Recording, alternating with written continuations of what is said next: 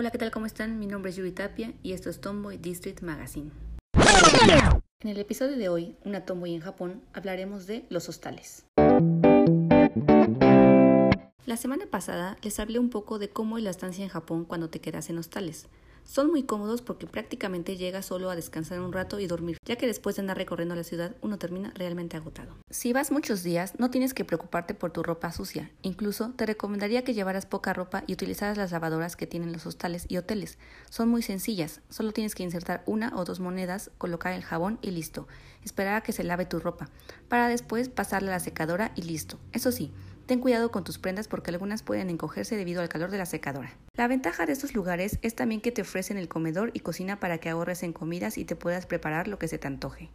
Claro que esto conviene si te quedas varios días, ya que no valdría la pena hacer una mini despensa si vas a estar pocos días. Podrás guardar tu leche o bebidas en el refri comunitario, donde encontrarás junto unos marcadores y algunas veces etiquetas para que puedas marcar tu comida y nadie más las tome. Yo te recomiendo que hagas esas pequeñas despensas. Además, visitar un 7-Eleven es toda una experiencia también, ya que quieres comprar todo porque todo se te antoja. Hay variedad de jugos, variedad de dulces y postres, cervezas y bebidas preparadas con alcohol. En estos establecimientos encontrarás además comida preparada y hasta huevo en presentación individual para los solitarios. Ya que tengas tu despensa, puedes preparártelo por lo menos el desayuno o la cena en tu hostal sin necesidad de gastar tanto y poder comprarte otras cosas. La mayoría de los hostales, que por cierto mi favorito es el Kao-san Hostel Group y que cuentan con hostales en Tokio, Kyoto y Osaka, te ofrecen una hospitalidad bastante grata. Sus anfitriones son jóvenes muy amables con los que puedes incluso salir a pasear y hasta entablar una amistad.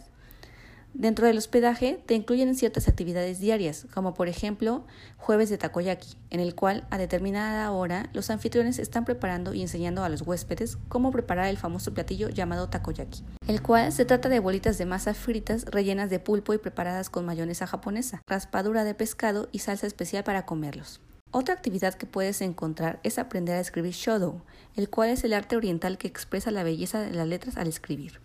Es un tipo de caligrafía, la cual se practica con tinta y pincel. En esta actividad podrás escribir la palabra que quieras, aunque la mayoría opta por su nombre o algún símbolo que represente a Japón. En uno de los que fui tenían incluso un día para la relajación de los pies y contaban con una pequeña tina en los que agregaban limones y podías estar con tus pies sumergidos por un tiempo, aunque en estas actividades hay que apuntarse ya que el espacio es poco. En un hostal de Tokio, que se encuentra muy cerca del museo y estadio de sumo, contaban con una botarga de luchador de sumo, la cual podrías ponerte y concursar con alguien más en un pequeño círculo que tenían en el lobby. Como podrás ver, un hostal no es como podríamos imaginar, es toda una experiencia que vale la pena vivir. ¿Y qué te digo de un hotel o un alojamiento en Airbnb? Definitivamente disfrutarás cada uno de tus hospedajes. Y bueno, espero que te haya gustado esta crónica de hoy y te espero la próxima semana aquí en Tomboy District Magazine. No olvides seguirnos en nuestras redes sociales en Facebook, Twitter e Instagram. Hasta la próxima.